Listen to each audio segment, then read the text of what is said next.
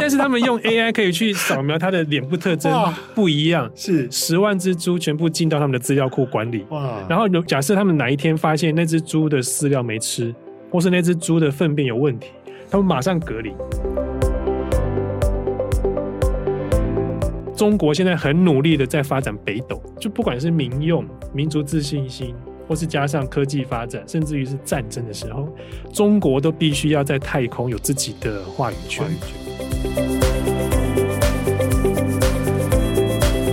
一个俄乌战争就足以让原本的能源生态洗牌。嗯，原本是中美跟欧洲、俄罗斯，但是现在在俄乌战争之后。马上哦，变成美国、欧洲跟中国、俄罗斯。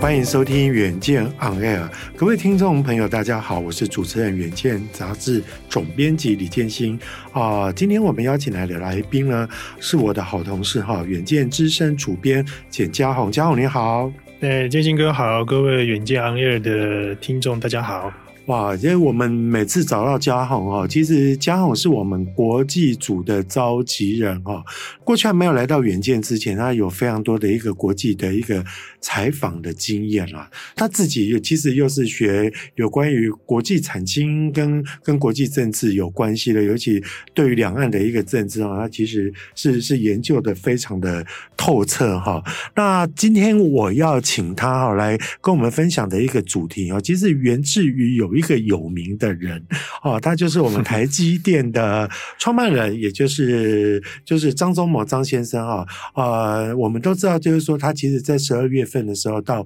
到美国哈去去去做他们台积电迁厂的这样的一个动作的时候，他曾经讲了一句话，哇，这句话其实一直影响到现在也，也也是产业界跟政治界一。不断的在在被传颂的一句话叫做，他当时提到说哈，呃，他觉得全球化已死，那自由贸易化也已死，那我们都会觉得说，那这句话其实是非常非常的。颠覆掉大家在过去几年，呃，过去应该是一二十年来的一个努力。我们都知道说，自从就是说苏联瓦解之后，那应该就是全世界是美国定于一尊。那美国哈不断的在不管是在贸易上、军事上，或者是说在政治上，都走向就是说大家全球一起合作。名目上是这么说啦。好啊，那那那一起合作，那照道理讲，好像要走向一个世界大同的一个一个状况啊。那我们知道说，其实大概在在从两千年到二零二零年哈，在 COVID 发生之前，哎。好像全球的一个趋势也走向这样，所以所以说也也有越来越多，我们以前都会觉得说世界是平的，那好像很多事情就是就是哎，全世界都用一致的标准，都用一致的一个资源，或者是说哈，大家大家共享，然后呃共创一个，不管是在科技上，或者是说在贸易上哈，呃图得更大的一个利益，但是。在这样的一个情况下，为什么张忠谋还会说全球化已死呢？好，那我们就赶紧来问一下嘉宏，就是说，哈，到底哈张忠谋哈 Morris 他是怎样？就是说，到底看到了哪些不对劲？那你又怎么去解构那个全球化这三个字呢？好，谢谢建兴哥，因为呃，建兴哥刚刚点出了一个非常重要的点，就是也是我们这次专题要做的原因，就是。我们建英哥知道张忠谋是多么位高权重，哦，他的那个代表性很高。而而且哈，因为我们都知道台积电不只是护国神山，是现在已经哈，它因为台台积电的晶片了，因为全球的晶片重要到它已经是护球神山了哈，所以说所以说哈张忠谋说的话，这真的是我们台语的一句话啦，话剧也跟党。是是是是是，而且金英哥，你看哦，他在。美国总统拜登面前都可以说出这句话，就表示他其实那那句那几句话在他心里面酝酿已经很久了。然后他的原文我去看了一下，他他他有说了几乎了，就是全球化几乎已死，哦，自由贸易几乎已死。是因为这个话一出来，其实不只是建兴哥在我们自己社内，或是建兴哥自己私底下会跟我讨论。然后在我们在呃，不只是产业界，其实，在我们自己。国际关系里面的老师，嗯，也也也蛮也蛮哗然的，嗯、就是觉得为什么张忠谋突然提出这句话？嗯，哦，然后呃，不会耶，我们做这个专辑固然是总编就是呃建新哥提醒我们说，哎，这句话可能可以你们去发展个东西哦，我们就去想。那我们后来去想的结果，就发现张老他其实他说的那句话是真的是语重心长了，因为他本身知道那个建新哥，我们先谈原本我们自己知道的全球化，对，就是。Thomas Friedman 那句那那呃，地球是平的，它是 flat，世界是平的，对，对，世界是平的。然后就是当你在假设建新哥你现在面前这个 iPad，好，然后里面所有东西组装的时候，都是世界各个各地的原料来的。对，那 Friedman 那时候就觉得哇，那已经世界很多贸易壁垒啊，然后运输障碍都已经不见了，嗯、世界变得很小，而且是个地球村，嗯、天涯若比邻的概念，嗯、他才会觉得说地球是平的。嗯、那个是可能也是建新哥跟我们之前在。大家认知的全球化的概念，但我们去反思张老这句话的意思，我们发现张老那时候认知的全球化，就是刚刚我们提到 Friedman 那个地球是平的，可能已经不平了。嗯，因为我们去归结的结果，就是因为地缘政治已经慢慢去把手伸到各个产业跟财经的全球布局里面，嗯、所以在。呃，比较利益的状况之下，他们以前可以很自由的假设，在越南它有最高的比较高的利益，那个直接在越南设厂，嗯嗯、他考虑的只要是比较利益就好，我的利润高。嗯、但是目前，尤其在二零一八年川普那个中美贸易战一打下来之后，嗯、世界开始嗅到不一样的味道，嗯、就是诶，中美之间的为什么他要设个贸易战？嗯、而且一般全球化的带动就是用经全球贸易去带动吗？我们不应该会有一些贸易壁垒，就是要降低关税啊。但美国反而是反其道而行，就表示美国也看到了一些事情。所以，我们去归结到整个专题大的一个主轴方向，就是我们发现美国已经深受全球化的洗礼之后。他发现有一些对他不利的东西也出来了，是，所以他要去改变、去影响、维持他的优势，是。然后维持这个优势之下，可能他就用贸易手段开始去阻止或者是维持它的优势。然后回到刚刚建新哥说，什么是在全球化？在全球化，我们给它的定义就是，当你在呃企业在面，不管是企业或组织，或是甚至国家，你在面临一个。地缘政治开始高于其他任何政治考量或经济考量的时候，你要去因应你的全球布局，甚至你的全球战略的思考，然后再全球化，然后在全球化的现象会有一个现象是慢慢会往中国跟美国两极去靠拢。这个是未来可能我们不用讲太远，大概未来十年、二十年之后的一个比较可以大家可以归结看到的一个趋势。嗯，呃，其实就刚刚嘉勇提到提示到非常多的重点哈，就是说，其实其实我觉得我们东方人啊，讲话比较含蓄啦，那可能可能那个这张忠谋讲的 almost，可是可是其实但可是几乎他所谓的几乎应该就是这指的就是说差不多也也也实现了啦。但有一个重点就是说哈，刚刚其实我有特别提到，就是说哈，以前在美苏两极对立的时候，因为那时候其实。共产阵营跟跟所谓的民主阵营，那几乎是互不往来嘛，所以说哈，就就是走一个两个系统嘛。嗯、那后来等于苏联瓦瓦解之后，就美国在美国的带领之下，好像其实全球的一个资源是共享，所以刚刚。呃，刚刚那个嘉宏有提到一个非常重要的一个一个词叫比较利益。对，所谓比较利益，就是说哇，那当世界都是一家人的时候，那我们设厂或者说我们取资源资源，例如说有的是资源国啦，有的是消费国啦，嗯、那有的有有的是是生产国啦。那每一个人每一个人他所他所付出来的，他的呃他可以扮演的角色就就就不一样嘛。例如说消费国，他就是负责就是说要提供资金。但是他取得他取得 CP 值更高的一个东西，那那资源国就是说哇，那他拥有非常多像石油啦或其他的矿矿产啊，他就是或者是说像农作物啊，在这方面他就是他就是来提供这个。然后另外一种国家就是就是劳力国嘛，就是生产国。那那所以说世界就是扮演这样的一个一个情况，就像刚刚刚刚嘉宏有提到，就是说像越南。或以以前早期的中国大陆，它所扮演的，就是世界的工厂，对，那那它就是一个生产国的一个一个一个概念嘛。那可能中东或者说我们在南美洲，哎，它有非常多的一个矿产跟跟跟跟粮食，在这方面它就是一个它就是一个资源国的一个一个一个部分嘛。但是后来这个全球哈一起分工合作的一个角色，好像到最后就会就会开始使得。就是说，在分配不均下，有一些有一些问题跟弊病出来，所以说就必须要在在全球化嘛。那在全球化，我觉得嘉宏好像好像你在你的文章里面所提到的，就是说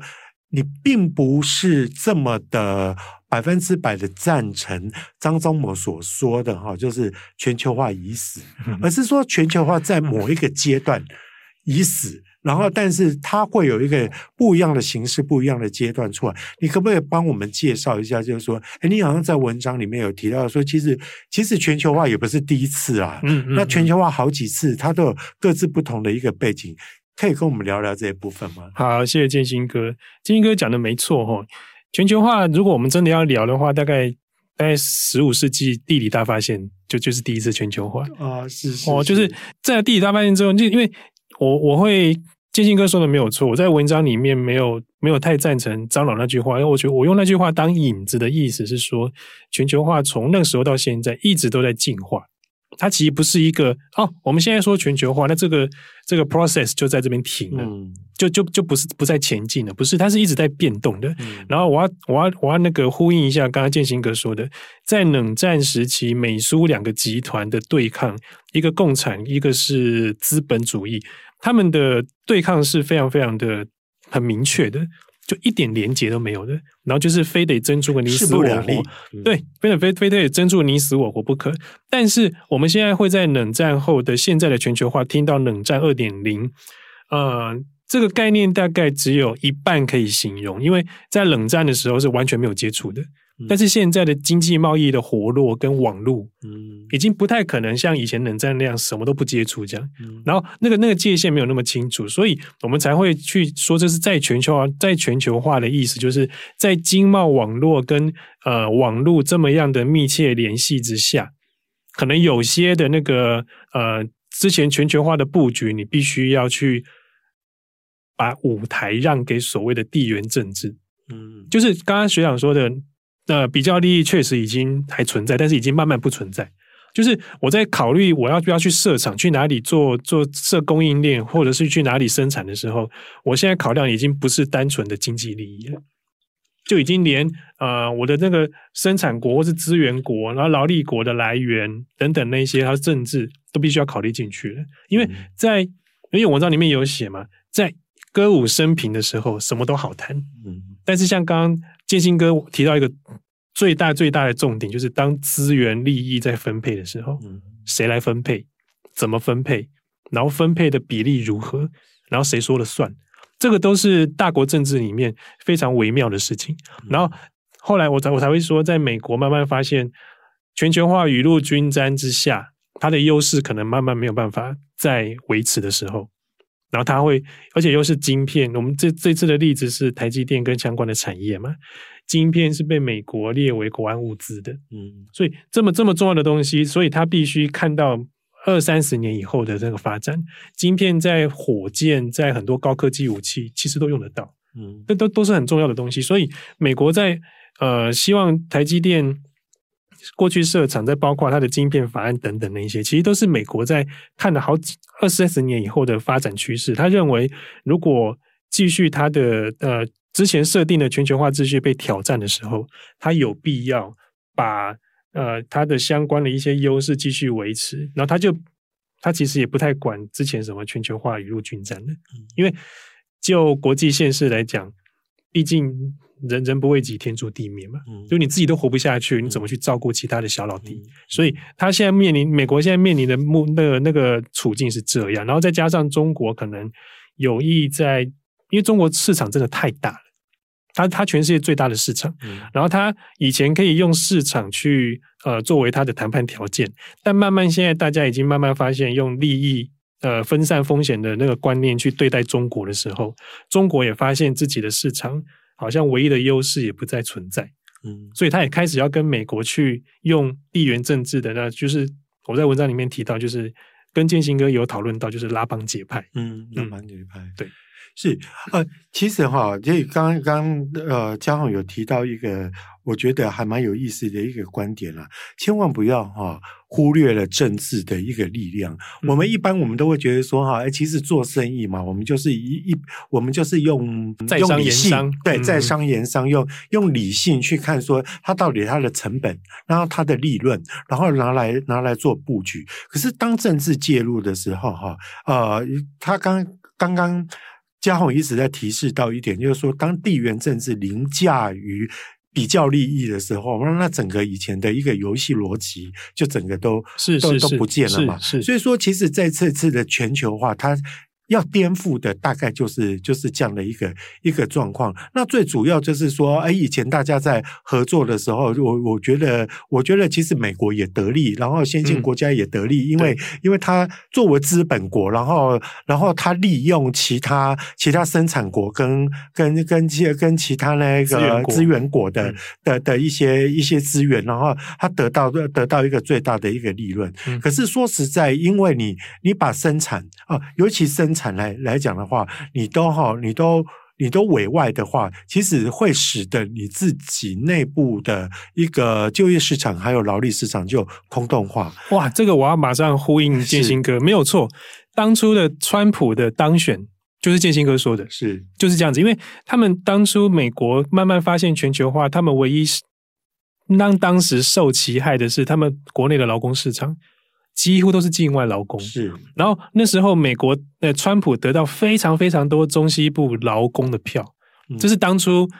我们我们那时候二零二零一六年，我们都觉得希拉蕊可能会上，嗯，我们甚至连什么备稿都做好了，对对对对对对。结果一翻盘的时候，我也觉得，对，我们完全来不及写备稿，然后等等等，那是那是后话。但是我是说。川普当初的当选，确实是得力于刚刚建新哥说的境外劳工大举的入侵到美国，不止美国，可能其他先进国家欧美都是。所以那些劳工本身的被剥被相对剥夺感非常非常重。所以在反映到选票上的时候，才会有川普。他那时候是一强调什么 American First 这种东西，他他的那个他的那个口号是这么样的吸引美国劳工，所以他会当选。这这也是其实。外界外在环境影响国内政治最好的例子是，其实当喊出美国优先的时候，就知道说，其实，在全球化，呃，我的立场我不不是呢，我我的并不是反对全球化了，但、嗯嗯、但全球化发展到最后，其实呃，对于这些强国的确，它它有它付出的一些代价，所以就必须现在就必须要来做一个做一个修正嘛。嗯、那那那我们知道，就是说，在上一波全球化的时候，就是从冷战之后。冷战结束是一九八九还是八七？最前面应该算一九八九，就柏林围墙嘛，对，对，柏林围墙倒。嗯，是，就就一九八九之后，其实全球资源共享下，也创造了非常多的一个新科技的一个一个发展。譬如说，我们知道说说像电脑，还有、嗯、还有包括包括我们知道现在的网际网络的一个发展，对，就是在那个时期哈，呃，这二十年所发展出来的一个一个世界通用的一个。一个标准哈，嗯，但是现在如果在全球化，或者是说刚刚刚刚嘉宏也有提到，就是说以后可能会不会就去去走向中中国跟美国哈一个两极的时候，嗯，好像你有特别提到，就是说其实有两个产业会是特别要去注意，说它可能是哈，哎，各自在。军备竞赛，我们知道，其实，在美苏的时候，哇，那时候最竞赛的就是太空竞赛，是非常精彩。对对，大家要抢着要上月球嘛，对对对，然后以及发展核发展核武这个、嗯、这个部分嘛。嗯、那接下来就是说，如果以中美竞赛来讲的话，你觉得有哪些有有哪些项目哈，或者是特别去值得注意的？好，谢谢建兴哥。现在的美国可能跟我们各个国家的军队一样，他在找假想敌。哦，我们我们也不不可否认，假想敌确实是让自己成长的动力了。嗯，哦，然后所以他现在目前我们很清楚，他的美国的假想敌就是中国。本来他们还担心俄罗斯，但是在 去年俄乌战争这样表现，俄罗斯的表现确实是让人家跌破眼镜，所以他们更确定了未来在二三十年，可能美国的发展的路上，中国是唯一的。他们已经不定为敌人，他们已经把它定为 threat，非常非常明确的字了，就是威胁了。对，所以那回到刚刚建新哥的问题，在太空跟生成式 AI 这两个战场，我们为什么特别把它挑出来写？是因为呃，我们先讲 AI 生成式 AI。现在非常非常非常红，嗯、就是在刚刚建新哥有提到，在网际网络将世界串联在一起，然后资讯各个发展这么样进步的同时，如果万一到时候生成式 AI 已经可以帮大家做很多事情的时候，那我们去想一个比较深层的问题是那个诠释权的问题，嗯，就是就是谁说了算的问题，嗯，哦，然后如果这个东西，那因为生成式 AI 它可以替人做很多事情的的后面是它的庞大的资料库啊，嗯，然后那些资料库。你是要用西方的话语呢，还是用非西方东方的话语？这两个东西，我觉得在未来，我们可能看的不只是技术之争，嗯，我们看到的应该是话语权之争，嗯，都是像像共要生，谁谁说了算？谁说了算？哦，这是生成式 AI，我们想比较挑出来，而且三月十六号。大大概就是我们节目播出后没多久，中国的那个文心一言就要出来了，对，所以我们大家都很期待它到底是，因为我们现在很明显的看得到中美国有什么，中国就有什么，就是就是亦步亦趋的在跟着它。然后呃，我们在访问过程当中，很多学者也蛮观察到一个重点，就是虽然中国的原创性不高，但是中国在运用这些技术的巧力非常非常好。他们现在会用 AI 在养猪啊，嗯，就是。呃，我们有知道 AI 是人脸辨识系统，嗯，但他们现在中国阿里巴巴用的是猪脸辨识系统。哇，假设一个农场有十万头猪，他们把每一十万头猪的脸，不是都长得一样吗？对，但是 但是他们用 AI 可以去扫描它的脸部特征不一样，是十万只猪全部进到他们的资料库管理。哇，然后有有哪假设他们哪一天发现那只猪的饲料没吃，或是那只猪的粪便有问题，他们马上隔离。就完全不会有群体感染的口蹄疫的类似发生。这个我相信，在美国发展 AI 的时候，绝对不会想到说，嗯、哇，你们拿我这个技术去养猪。嗯，但是很多学者在观察中国是，是他们觉得有些让美国有点震惊的原因、嗯、就是你的技术发展出来之后，他们不会想到中国是拿去那样用的。嗯，但是现在美国唯一的不是唯一哦最大的优势是原创。嗯，所以。美国倒还没有那么担心，只是他们发现就是那个中国运用技术的那个能力很好。那这是生成式 AI。嗯、那太空但更简单了，因为在地表上的竞争已经这么激烈了，然后而且太空技术是一个一个国家科技实力的最大代表。你你一个人或是飞船上太空需要多高多精密的技术很高，所以在而且对于中国来说，他们在。经济成长之后，他们的民族自信心起来之后，嗯，他们也希望能够在月球有点，就是能够代表说，哎，我们中国的技术已经可以上到月球了。嗯，再加上更实际的一点，现在我们用的 GPS 嘛，是美国系统。哦，对，那中国现在很努力的在发展北斗。嗯，就是以后我当我要发发射我的飞弹的时候，我当然不能靠 GPS 去去定位啊。对对，对，对，对，对，所以我就不管是民用、民族自信心。或是加上科技发展，甚至于是战争的时候，中国都必须要在太空有自己的话语权。话语权。对，所以他必须发展他的太空。他们发了很多卫星上去，嗯、然后所以他们就是现在希望扭转他们太过于依赖 GPS 的那个的趋势。是，他们现在在用北斗，所以这两个不管是生成式 AI 或者是太空，都是美中未来非常非常努力在。不让对方超越的两两个战场，这是我们的原因呢、啊嗯。是是，像我刚刚提到的话语权真的非常重要。我我做一个比方来讲的话，嗯、因为我们知道说，现在美国美国，我们先不要管中国来讲的话，它是在苏联瓦解之后，它是唯一的世界强国嘛，嗯、超强。它是世界强国，你因为它在哪里展现它的话语权？而且这个话语权为什么会很重要？你拿说我们世界通用的语言是美语，好。那你们觉得说像我这种英文不好的，我我我就觉得很 恨得牙痒痒。如果说当时当时是用中文来那种，我根本就就就其他的，包括包包括很多东西，我我我觉得我少了非常多的一个门槛。而且你看到你当你用美语为呃，我们应该叫英英语啦或美语作为世界语言的时候，你看到呃，所有所有最开始的知识或最先进或者说哈最先知的知识，大概就是用这个语言去去完成的。是，所以说你就知道说，哎，这种话语权有多么的重要。再另外再来看一个话语权，美元。嗯，然后你看所有的国际贸易上啊，大概就是以美元来作为核心的一个、嗯、一个货币清算标准。对，那你你你这两个一掌握了之后，其实这个国家不强。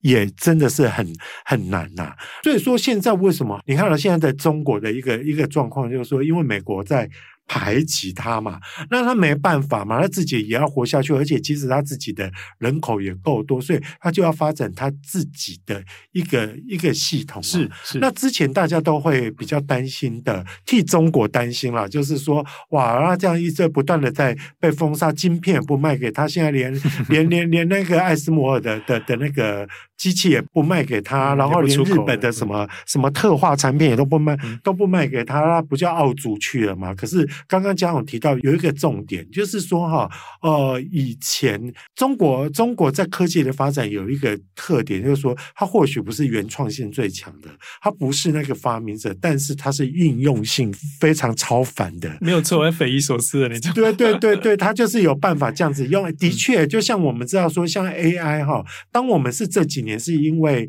因为那个确最近是因为 ChatGPT 的一个发展，让我们去重视到说 AI 的 AI 的一个。不得了的一个地方哦，可是你有没有想想想看，其实哎，以前像什么的人脸辨识啊，或者说在 AI 的应用，其实中国大陆其实是走的走的非常的的快啦。当然，它现在有它的课题，就是说它新一代的新一代制成的晶片，假设说它的供应来不及的话，它是不是有其他的？它可能在开发上会比较难，但是它在运用上，哎，其实真的不不容小觑，而且哈。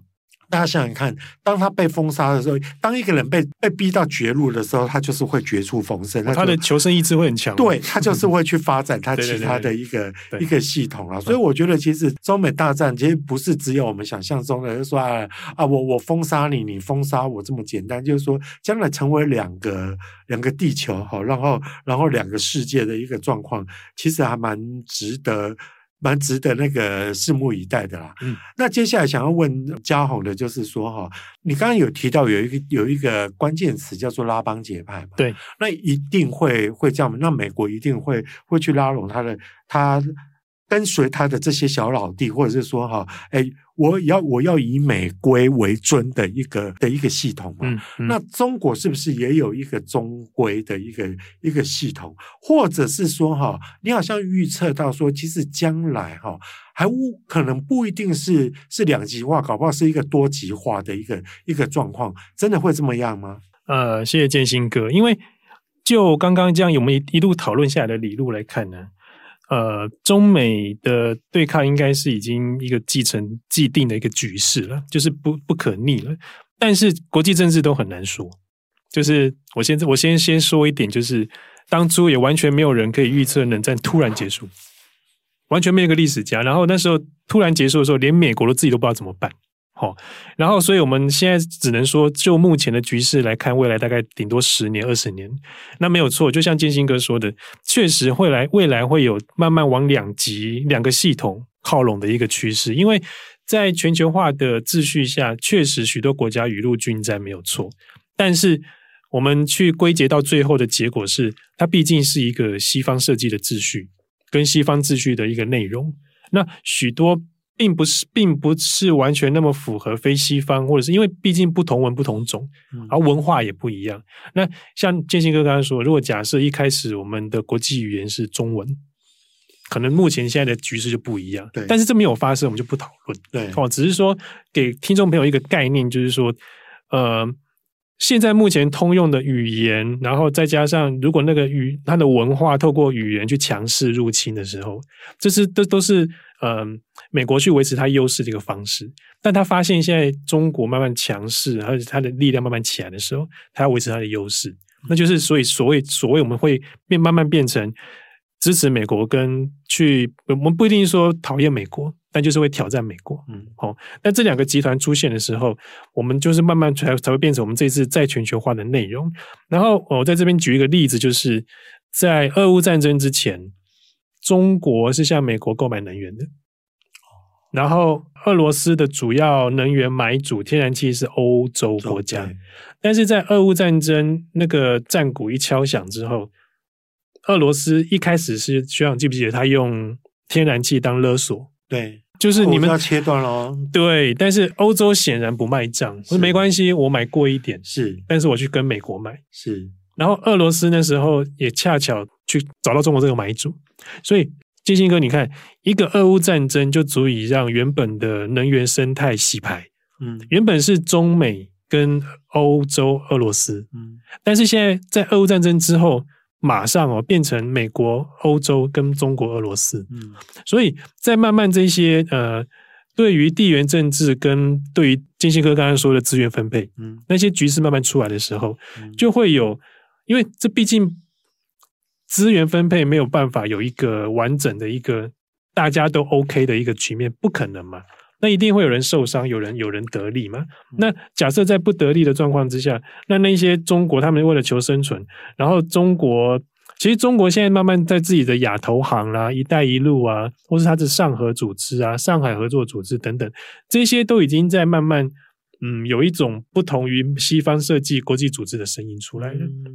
所以，除了我们在里面说的两极化甚至多极化之外，其实区域化也会慢慢成为一个趋势。就是当那些国际组织大家存疑它的正当性的时候，我干脆就我们几个来组成一个次国际组织，就是我们自己玩我们自己的。以后也会慢慢变成这样，但是而且玩的也很好啊。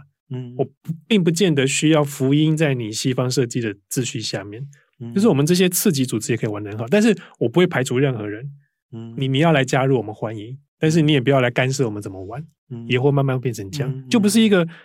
刚刚建新哥说的全球化一个大秩序，一个一套大系统，嗯、大家都一样这样。嗯嗯，嗯，也就是说，以前哈一个国家定于一尊的这样的一个时代过去了啦。嗯、现在在重重新生态上面都就是在重新在在洗牌嘛。那那现在就会就有点像我们的人际关系一样啊。以前哦有一个大家长，可是后来分家，我大房有大房的系统，二二房有二房的系统，就是说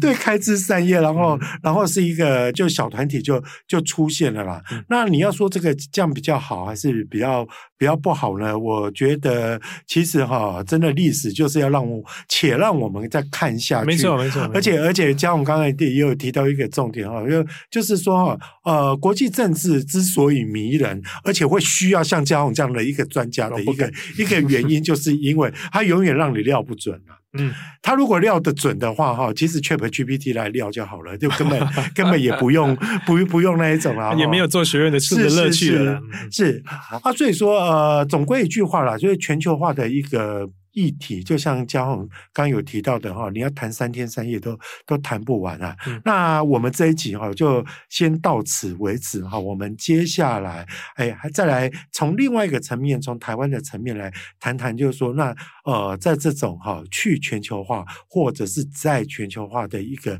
状况之下，台湾该如何自处？好，那如果你想要了解更多的细节，欢迎参考我们远见 On Air 的资讯栏的连结。也请大家每周一定要锁定我们的远见 On Air，帮我们刷五星评价，让更多人都知道我们在这里陪你轻松的聊财经、产业跟国际大小事。我们下次再见喽，拜拜，拜拜。